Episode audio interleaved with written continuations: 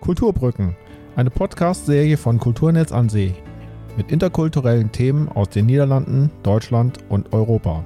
Wir wollen gemeinsam mit Ihnen die Kultur über den lokalen Tellerrand hinaus betrachten. Herzlich willkommen zur vierten Folge unserer Podcast-Serie Kulturbrücken. Wissen Sie eigentlich, was der FC Bayern München und die Niederlande gemeinsam haben? Glaubt es nicht, aber für beide gibt es eine Gebrauchsanweisung in Buchform. In unserer heutigen Kulturbrücke stellen wir Ihnen die Gebrauchsanweisungen für die Niederlande vor. Das neue Buch von Kerstin Schweighöfer. Kerstin Schweighöfer lebt seit 1990 als freie Autorin, Auslandskorrespondentin und Moderatorin in den Niederlanden.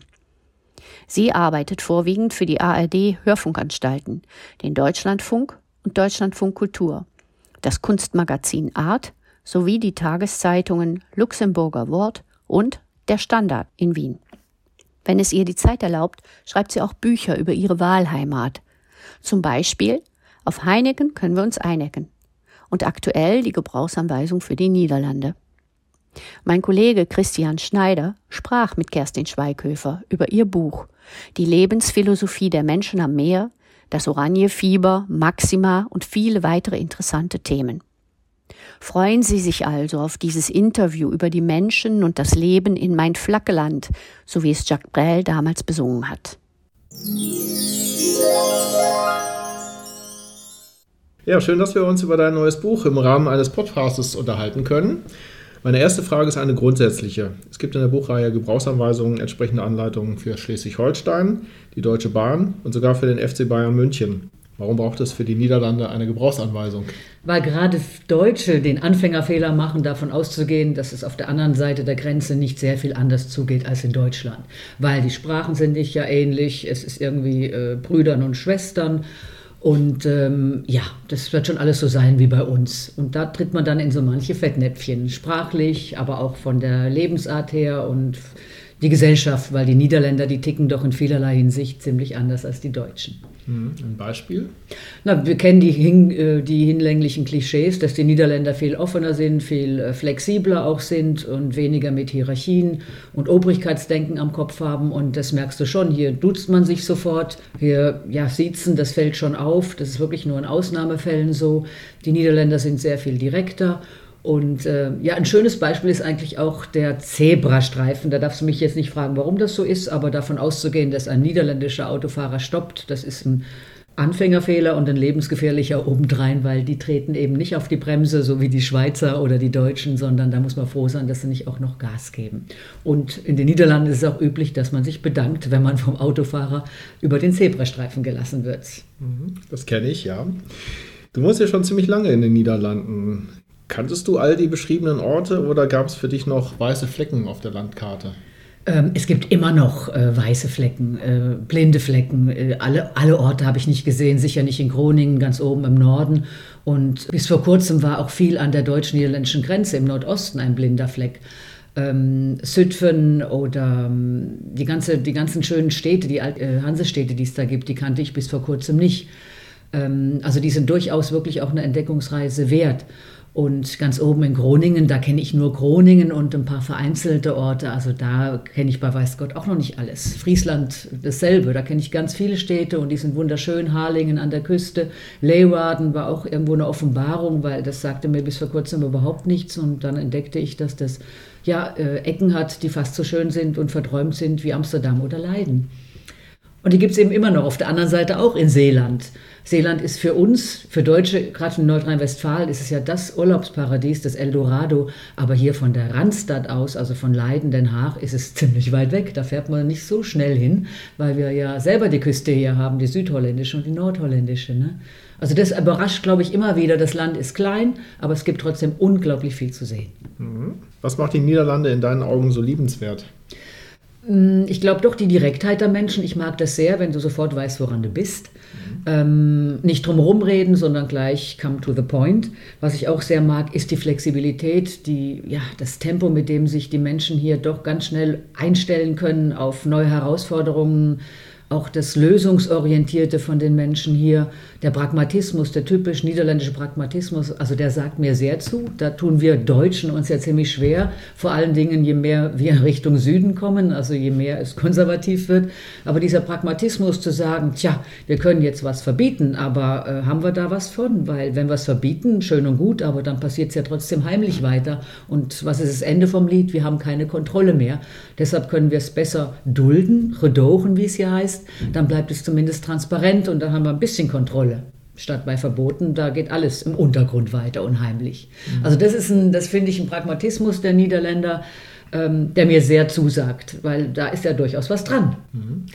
In deinem Buch habe ich gelesen, du sagst auch, die Niederländer sind nicht so zögerlich. Die probieren einfach aus und wenn es nicht klappt, dann ist es halt so. Dann probiert man halt einen anderen Weg. Genau, das ist also, ich hatte neulich auch eine Reportage, wie die Polizei arbeitet und da war ich im Grenzgebiet, habe mit niederländischen Polizisten gesprochen, mit Deutschen und ich weiß noch, ein deutscher Kollege, der war also irgendwie hin und weg der, und ziemlich fassungslos, der sagte nur, die Niederländer, die probieren es einfach aus. Wir Deutsche, wir machen erst zig Untersuchungen und äh, das dauert dann ewig und drei Tage, bis wir endlich mal dazu kommen, was auszuprobieren. Die Niederländer sagen, wir probieren es aus. Wenn es gut geht, behalten wir es bei. Wenn nicht, dann schaffen wir es halt wieder ab. Punkt aus. Und ähm, ja, dieses Tempo, wie gesagt, wie die, ich vergleiche das immer gerne mit, mit äh, kleine Länder haben das ja oft und die Niederländer ganz besonders. Die sind wie eine schnittige kleine Segelyacht, die hart am Wind segelt, die können ruckzuck eine Wende machen oder auch eine Halse hinlegen, den Kurs ändern. Und Deutschland und auch Frankreich, die großen Länder, das sind irgendwie ganz schwerfällige Tanker. Da dauert es ewig. Die können zwar beschließen, wir machen jetzt eine Kursänderung, aber bis das Ding dann endlich mal eine Wende hingelegt hat, das dauert ewig. Hm, da spricht die erfahrene Seglerin. Ein bisschen, ja. Bodensee ist ja auch nicht Nordsee, nee. Auf was könntest du denn gerne verzichten? Äh, auf die slappe Brotjes. das fängt beim Essen, muss man sagen, als ich kam in den 90er Jahren, waren die Niederlande wirklich ähm, ja, eine kulinarische Wüste. Da haben viele geklagt. Äh, ich weiß auch noch, gerade wo Den Haag anfing sich zu entwickeln als äh, Hochburg für internationale Institute und Gerichtshöfe, da kamen ja dann aus dem Ausland auch ganz viele ähm, in Den Haag und haben sich niedergelassen im Staatenquartier, um für die Gerichtshöfe, für Europol oder für ähm, die OPCW zu arbeiten. Und dann kamen immer wieder Klagen, dass da äh, mittags Buttermilch serviert wird und, und Brotches. Ah, da konntest du gerade die Belgier, die ja auch wirklich Schlemmen verstehen, ähm, hätten da am liebsten das weitergesucht, ganz viele. Ähm, wir pflegten dann auch immer Witze zu machen, zum Beispiel mit dem Chefankläger vom Jugoslawien-Tribunal Serge Bramatz, den wir von der Auslandspressevereinigung eingeladen haben, regelmäßig zu Working Lunches an Newsport. Und dann macht er immer wieder Witze über diese Brotches eben, die dann serviert wurden, samt der Buttermilch, ja. Also das Essen ist besser geworden, aber die Brotches, wenn ich was vermisse, ist es, und das sagen ja viele Deutsche, ist es das deutsche Brot. Mhm, gut, aber da klagen wir Deutschen ja eigentlich in jedem Land. Absolut, das stimmt. Ne? Ja. Aber das deutsche Brot ist halt auch gut. Ist auch gut, ja, das stimmt, ja. Dein erstes Buch über Niederlande heißt Auf Heineken können wir uns einigen. Mein fabelhaftes Leben zwischen Kiffern und Calvinisten. Was hat sich seitdem in deinem Leben verändert? Na, in meinem Leben oder in dem Leben der Menschen in den Niederlanden schon ziemlich viel. Ähm, das Buch hört auf ungefähr 2005, 2006, glaube ich jetzt, ähm, nach dem Mord äh, auf Theo van Gogh. Und dann ging es ja in den Niederlanden richtig rund. Die Gesellschaft hat sich seitdem grundlegend geändert. Äh, der Aufstieg des Rechtspopulismus und der von Gerd Wilders begann. Ähm, Immigration wurde auf einmal ein äh, nicht mehr wegzudenkendes Thema auf der politischen Agenda. Klimawandel, der uns jetzt, der jetzt, jetzt wirklich zutage tritt, weil die Sommer hier, das wirst du auch festgestellt haben, die sind wirklich mediterran geworden. Also du brauchst hier nicht mehr jetzt nach Italien oder mhm. Südfrankreich zu fahren. Hier an der Küste ist es wie im Süden. Ne? Also die Sachen gab es damals alle noch nicht, diese Themen, diese Probleme. Ähm, die Welt ist auch für die Niederländer, glaube ich, sehr, sehr viel komplexer geworden die letzten 15 Jahre durch die Globalisierung. Mhm, okay. Was versteht man hier unter dem Oranjefieber? Oranjefieber, das wirst du auch mitgemacht haben, das ist, wenn die Welt auf einmal apfelsinengelb wird um dich rum. Das können die Niederländer natürlich ganz, ganz toll. Oranje ist die Farbe des niederländischen Königshauses und wenn es hier irgendwas zu feiern gibt, ähm, nicht nur das Königshaus beileibe nicht, auch wenn die Niederländer sich selber feiern als Volk, als Monarchie auch, dann wird hier alles orangefarben gefärbt. Dann kriegen sogar die Schafe orangefarbene Tupfer. In Springbrunnen plätschert dann orangefarbenes Wasser. Vorzugsweise am Königstag, also wenn die Niederländer ihr Königshaus hochleben lassen, und, am lieb und mit ihnen auch eben sich selbst eigentlich. Ähm, oder auch bei Fußballspielen. Es ist eben die identitätsstiftende Farbe. Und dann muss man vielleicht ein bisschen in die Geschichte zurückgehen. Ähm, das, der Schlachtruf der Niederländer auch bei Fußballspielen heißt ja Oranje boven, Oranje drüber, Oranje ganz oben. Und wenn du genauer hinguckst, dann siehst du das auch. Die niederländischen Flaggen werden gehisst und oben drüber noch ein orangefarbener Wimpel. Oranje boven, also Orange ist über der Nationalfarbe ähm, Rot, Weiß, Blau. Und das hat eben damit zu tun, dass die Niederlande schon ähm, das Geschlecht der Oranje Nassauer kannten, bevor es eine Monarchie gab, bevor es den Thron gab, auf die sie sich hätten setzen können. Weil es war ja ähm, Willem von Oranien, der Vater des Vaterlandes, der die Niederländer in die Freiheit geführt hat, der Unabhängigkeitskrieg gegen die Spanier. Äh, aber dann wurden die Niederländer ja im 17. Jahrhundert erstmal eine Republik. Und erst danach, 1800 noch was, wurde, mhm. wurden sie wieder eine Monarchie. Also der Thron, auf den sich die äh, äh, äh Oranje setzen konnten, der kam erst viel später. Die gab es also bevor die Niederlande eine Monarchie wurden. Und das ist der besondere Status auch. Ähm, deshalb ist es in die Niederlande und ihr Königshaus auch was ganz Besonderes. Und deshalb heißt es ja immer wieder Oranje Boven. Und deshalb ist die Farbe auch so identitätsstiftend. Ja, also wenn die Deutschen sich einbilden, dass sie mit dem Fähnchen am Auto rumfahren, wenn es irgendeine Fußball-Weltmeisterschaft gibt, und man vergleicht das dann hier mit den äh, Bürten hier in, in, Den Haag oder in, in, den Niederlanden, dann ist das ein himmelweiter Unterschied. Ja, ja. Nee, es hat, ich finde es auch, ich finde es schön. Gut, es geht manchmal wird es zu dolle, auch wenn es ein Besäufnis ausartet, mhm. ne? Ja. jene Nacht in Den Haag, dann ist es nicht mehr schön. Aber so dieses, ähm, ich musste jetzt auch wieder dran denken, was die Monarchien für Europa bedeuten, jetzt mit dem Tod mhm. von Elisabeth. Ähm, ja. Aber ich habe ja auch oft auch dann Hintergrundberichte gemacht über Monarchie. Und es ist schon so, sie sind der Kit auch einer Gesellschaft. Gerade in globalisierten Zeiten ist es ganz wichtig, bindet das oder ist es identitätsstiftend und ähm, irgendwo auch wirklich nützlich und notwendig und vielleicht brauchen die Menschen das auch irgendwo und haben dann auch ein bisschen mehr, können sie ihr Bedürfnis nach Romantik und nach Franje, wie es hier heißt, also nach Puspas, nach äh, Folklore ein bisschen stillen es ist äh, viel schöner als ein Bundespräsident. Und ich weiß nicht, ich kann jetzt nicht sagen, was teurer ist, ob die so wahnsinnig viel mehr kosten, aber ein Bundespräsident kostet auch was. Ähm, ich glaube, das Bedürfnis von, von, von Menschen nach Romantik, nach ähm, Farbe, nach äh, bestimmten Rhythmen und Ritual, Ritualen, das wird vom Königshaus eher gestillt als von einem Bundespräsidenten oder einer Bundespräsidentin. Mhm, das stimmt, ja. Wo ich am meisten äh, geschmunzelt habe, war, als du über das Königshaus äh, geschrieben hast. Und dann habe ich mich gefragt, wie ist sie denn so, die Maxima? Ich finde es ein, ein, darf man das so respektlos sagen, vielleicht ein tolles Weib. Die steht mit beiden Beinen auf dem, auf dem Boden, die lässt sich kein X für ein U vormachen, die ist auch kein äh, Watche, mhm. wie sagt man im Deutschen, kein Weichei, mhm. ne? die packt zu.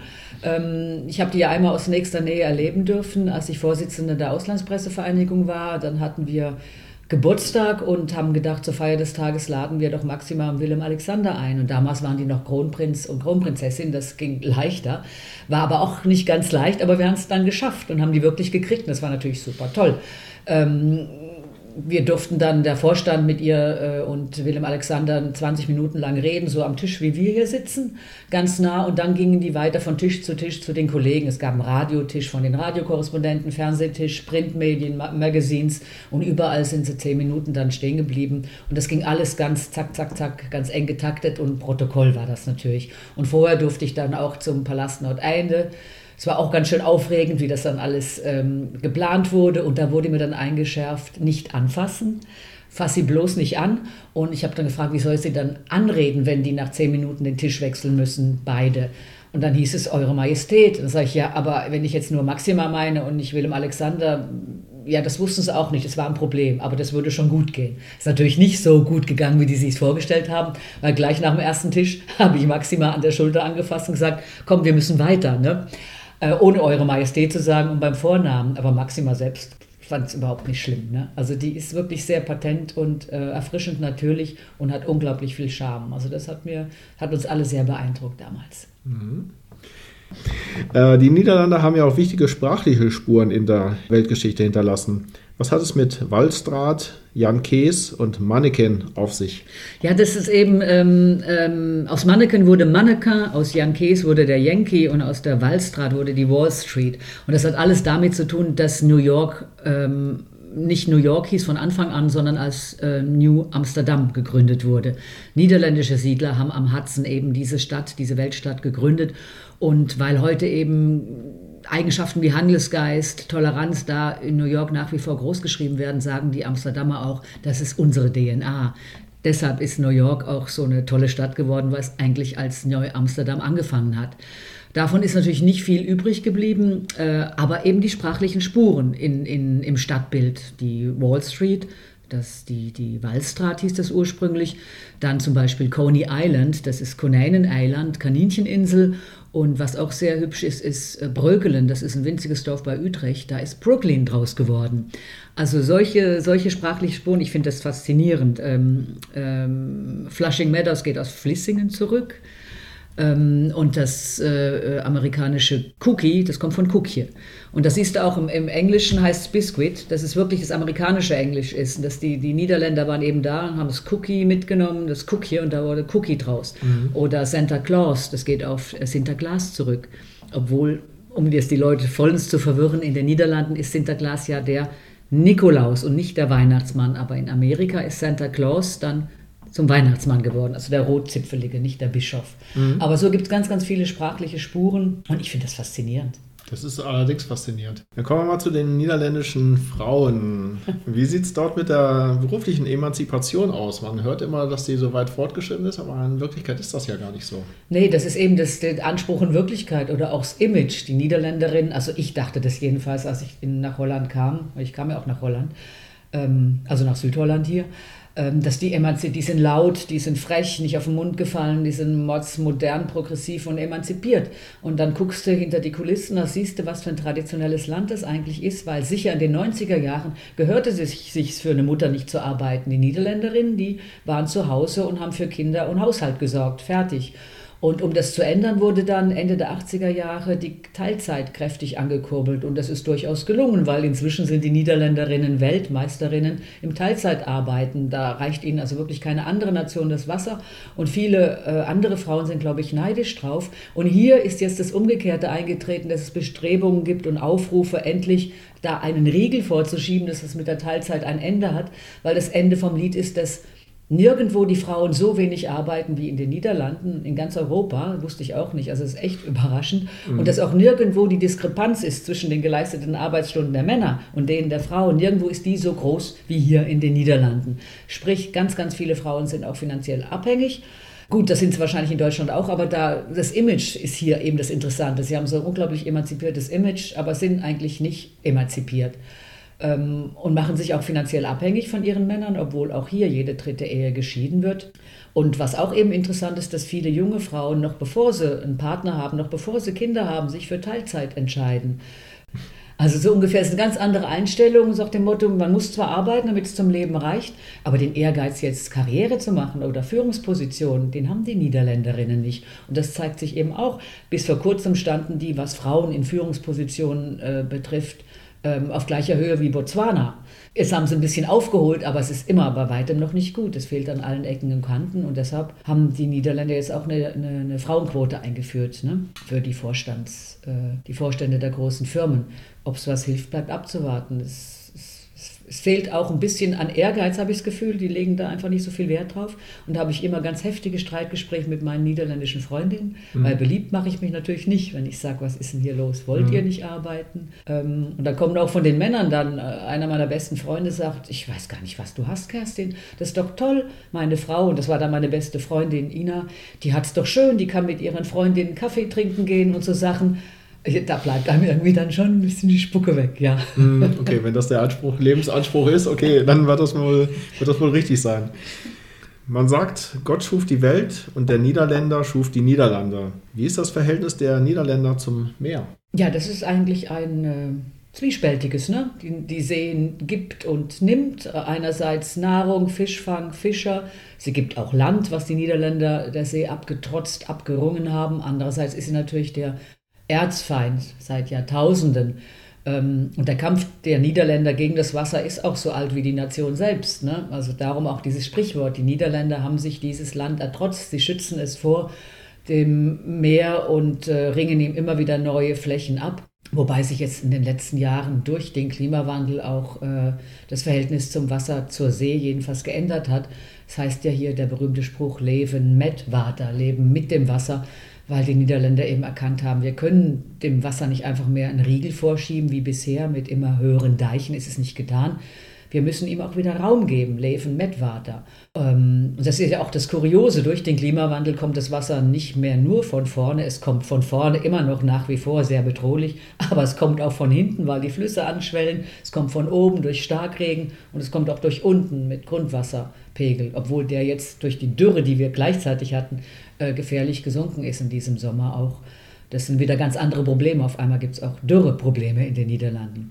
Aber das zu viel Wasser, das hat inzwischen eben das Motto nicht vom Leibe halten mit immer höheren Deichen, sondern mit dem Wasser leben. Sprich, wir buddeln die Krachten wieder aus, die an den 60er Jahren und 70er Jahren zugeschüttet wurden, mhm. damit das Regenwasser abfließen kann. Wir bauen Rückhaltebecken, wir bauen Kalamitätenpolder. Das ist ja auch, äh, also Katastrophenpolder wörtlich übersetzt die geflutet werden können, wenn es mhm. Wasser kommt, damit äh, anderswo eben die Leute trockene Füße behalten. Das ist schon unglaublich spannend, was die Niederländer mit dem Wasser alles anstellen, finde ich. Ja, zum Glück sind sie flexibel genug, um sich auf die verändernden Situationen einzustellen. Ja, das ist, glaube ich, auch der Grund, ähm, warum die Niederländer eben diese schnittige Segeljacht sind, diesen Vergleich. Ähm, nicht nur, weil sie klein sind, kleine Länder können sich schneller anpassen, aber auch, weil sie es gewöhnt sind, schnell zu reagieren. Die konnten sich nicht leisten, äh, lang nachzudenken oder was auszuprobieren. Früher, wenn das Wasser kam, das kam ganz schnell. Da mussten sie ruckzuck reagieren und sich versuchen, in Sicherheit zu bringen. Und damit hat es ganz sicher auch was zu tun, dass, ähm, ja, dass die Niederländer so schnell und lösungsorientiert, so pragmatisch sind. Und ähm, in der Gesellschaft ist ja auch, was immer noch nach wie vor sehr spannend ist, das Kollektiv zählt immer noch mehr als zum Beispiel in den wahnsinnig individualistischen Ländern. Frankreich und Deutschland ist auch viel individualistischer ausgefallen. In den Niederlanden zählt das Kollektiv immer noch mehr. Es gibt zwar Mordskritik jetzt, Icke, Icke, Icke, und der Rest kann Sticke, also dass auch hier die Individualisierung zugeschlagen hat, aber das Kollektiv zählt immer noch mehr und das kommt auch durchs Wasser, weil es konnte nicht jeder seinen eigenen Deich bauen, um sein eigenes Haus. Nein, man baute gemeinsam einen Deich, man musste auch gemeinsam dafür sorgen, dass er nicht brüchig wird. Man musste den gemeinsam unterhalten und verwalten. Und deshalb ist das, das Wir-Denken sitzt den Niederländern sozusagen in den Genen. Prima. Wie würdest du das Verhältnis der Niederländer zur Europäischen Union bezeichnen? Als leidenschaftliche Beziehung oder eher als Vernunftehe? Also es ist in jedem Fall eine Vernunftehe geworden. Ob es früher jetzt sehr viel besser war, das weiß ich inzwischen nicht mehr. Das Image der Niederländer war das, dass sie Muster, sie galten als Mustereuropäer. Sie waren ja auch von Anfang an mit dabei. Aber Tatsache war auch, dass Europa für die meisten Bürger, so auch für die Deutschen, glaube ich, einfach weit weg war. Die sollten mal ruhig machen in Brüssel und dann war es gut. Es konnte ja nicht schlecht sein. Man profitierte davon. Handel und so, das war schon ganz in Ordnung. Aber in Europa ist eben in den letzten Jahren auch für die Niederländer zunehmend zur Bedrohung geworden, für den Geldbeutel, äh, für die Jobs. Also da sind Ängste wach geworden, ganz viele Ängste und deshalb ist eigentlich von der rosaroten Brille, die die Niederländer bis dahin auf äh, äh, hatten, ist nicht viel übrig geblieben. Die haben sie abgesetzt und aus Mustereuropäern sind eigentlich auch Neinsager geworden. Da erinnern sich bestimmt ganz, ganz viele die Niederländer haben zum ersten Mal Nee gesagt 2005, das war zur Europäischen Verfassung. Und dann kam es zum Assoziierungsabkommen ähm, Ukraine 2016, da kam auch ein Nee, äh, es erschallt hinter den Deichen. Also da haben viele zusammengezuckt und gedacht, was ist denn da los? Also die Niederländer sind keine Mustereuropäer mehr, wenn sie es dann wirklich waren. Es war vielleicht nur Gleichgültigkeit. Also es ist jetzt eine Vernunftehe. Es gibt zwar hier ganz viele oder nicht ganz viele, doch einige Niederländer und gleich zwei Parteien, die ähm, einen Exit anstreben, also auch einen Austritt äh, nach dem Vorbild vom Brexit ähm, der Niederlande aus der EU. Aber so weit wollen die meisten dann doch nicht gehen. Dafür ist der gesunde Menschenverstand dieser alten Handelsnation doch zu groß, weil Ähm, als handelstreibende Nation ist es schon besser, in der EU zu bleiben. Da sind die Niederländer besser aufgehoben. Aber von Liebe oder Leidenschaft kann keine Rede sein, nein. Mhm, gut. Ich glaube, der Wechsel kam, als Sie gemerkt haben, dass Sie Nettozahler sind. Ja, das ist auch sowas. Aber das ist natürlich, du darfst nicht vergessen, das NRC hat, glaube ich, mal vorgerechnet, das ist eine Zeitung hier, mhm. dass für jeden Euro, den die Niederländer investieren, 12 Euro zurückkommen. Also die Rechnung, die verdienen immer noch satt an der EU. Und das wissen sie auch. Mhm, gut. Was ist stärker, die Westbindung an Großbritannien oder die Ostbindung an Deutschland? Ja, das ist schwierig zu sagen. Es war ja, die Tradition war, dass die immer rübergeguckt haben, Transatlantik, äh, nach Großbritannien, zu den USA, Amerika war stark. Gleichzeitig ist Deutschland wichtigster Wirtschaftspartner. Also da, wird, da ist es notwendig, auch nach Osten zu gucken.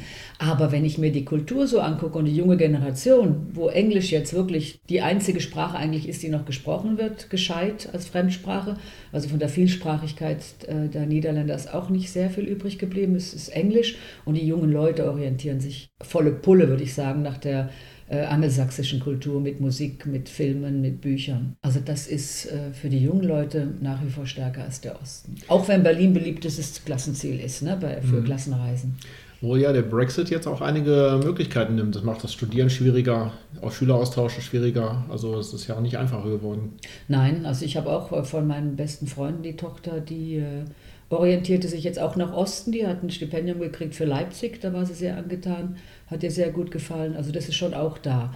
Und gewisser Pragmatismus wird sicher da sein. Aber vergiss nicht, dass Deutsch auch als Sprache hier, äh, der Beruf des Deutschlehrers ist, ist am Aussterben. Ne? Mhm. Keiner will mehr Germanistik studieren. Früher war es so, das deutsch-niederländische Verhältnis war ja sehr vom Krieg belastet. Früher war es so, dass sich die äh, Studenten entschuldigen mussten, dass sie sich für Germanistik entschieden haben, wirklich, dass sie sagen, ich will Deutschlehrerin werden. Und jetzt ist das Verhältnis so wunderbar, gucken, ey, so gut wie nie zuvor, aber jetzt will keiner mehr Deutschlehrer werden. Ähm, es studiert keiner mehr Germanistik. Und ähm, an den Schulen findet Deutsch auch nicht statt. Und weil aber Deutschland trotzdem äh, wichtigster Handelspartner ist, müssen dann die niederländischen Unternehmen das nachholen, was an den Schulen nicht stattgefunden hat. Deutschkurse anbieten, damit ihre Mitarbeiter mit Deutschen ins Geschäft kommen können. Ne? Mhm. Also das, das blüht dann, die Deutschkurse am Goethe-Institut oder sonst wo, ähm, wo das eben nachgeholt wird, wie gesagt, was an Schulen nicht mehr stattfindet, weil keiner mehr Deutsch spricht. Also die Vorzeichen sind auch trotz Brexit ist es Interesse, was Sprache und Kultur betrifft, könnte, könnte besser sein. Mhm. Wirst du jemals zutrauen, die Elfstedentocht zu absolvieren? Und warst du da schon mal dort als Zuschauer? Nee, ich habe die erste mitgemacht auf dem Sofa, von morgens früh bis abends spät. Es war ein sehr geselliger Tag mit Freunden. Da sind wir echt um halb fünf aufgestanden, um gemeinsam äh, zu gucken den ganzen Tag. Das war ja auch ein wahnsinniges Ereignis. Was war das? 97 war das zum letzten Mal, ne? Aber selber, ja, würdest du dir das zutrauen? Nein. Nein, also da müsste ich schon ein bisschen trainieren. nee, das ist schon fantastisch. Das ist gewaltig, was da geleistet wird. Aber die Frage ist eben, ob es jemals noch stattfinden wird angesichts des Klimawandels da bin ich irgendwie schon dankbar, dass ich die letzte noch äh, vorm Fernseher, aber doch hautnah mitmachen konnte und auch mitgekriegt habe, wie das Land damals ins Eisfieber gefallen ist. Das war ja, die waren ja alle völlig aus dem Häuschen. Es gab Eisschnaps. Äh, ich erfuhr, dass es Eischirurgen gibt, die Eistransplantationen vornehmen.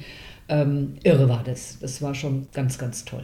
Und das gehört auch zur Tradition, dass man dann niederlandeweit, also nicht nur in Friesland, sondern auch niederlandeweit vom Fernseher sitzt und das als Event feiert, wie ein Fußballspiel quasi. Ja, es dauert halt ein bisschen länger, nämlich das, den ganzen Tag. Ne? Ja. Ähm, ja, du kannst natürlich dahin fahren. Ich habe auch Kollegen gehabt, die sind hingefahren. Es sind mhm. ein paar tausend Leute dahin ge gefahren, um dann am Rand zu stehen.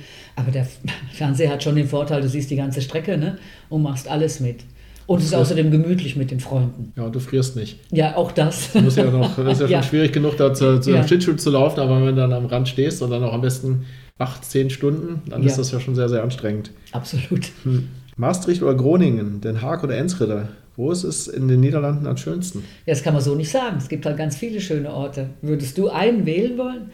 Ähm, ja, ich habe mich, ich finde es hier jetzt, äh, hier am Südholland, an der, am Stadtrand von Leiden, finde ich es ganz wunderbar. Ich liebe diese altholländischen Städte, ich liebe Leiden.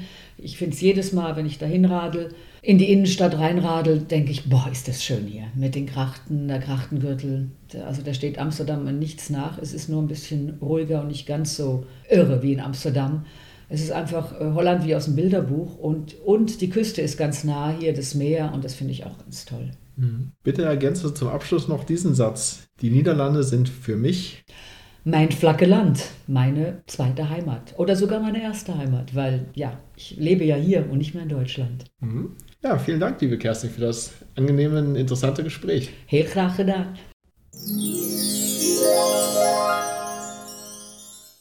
Es gibt noch viel zu entdecken in den Niederlanden, auch wenn man schon mehr als 30 Jahre hier wohnt. Eine praktische Lebenshilfe ist dabei die Gebrauchsanweisung für die Niederlande. Möchten Sie mehr über die Niederlande und Kirstin Schweighöfer erfahren, so finden Sie im Begleittext zu diesem Podcast weitere Informationen und auch eine Liste von Kerstins Büchern. Für November ist eine kleine Veranstaltung mit Kerstin Schweighöfer und zu ihrem Buch geplant. Weitere Informationen entnehmen Sie bitte der Internetseite von Kulturnetz an See. Redaktion und Technik Christian Schneider. Mein Name ist Petra Kaumann. Folgen Sie gerne Kulturnetz an See auf der Internetseite kulturnetz-an-see.nl oder auf Facebook und Instagram. Sie können unseren Programmrundbrief erhalten oder unseren interessanten Den Haag-Blog abonnieren. Bleiben Sie gesund, bis zum nächsten Mal.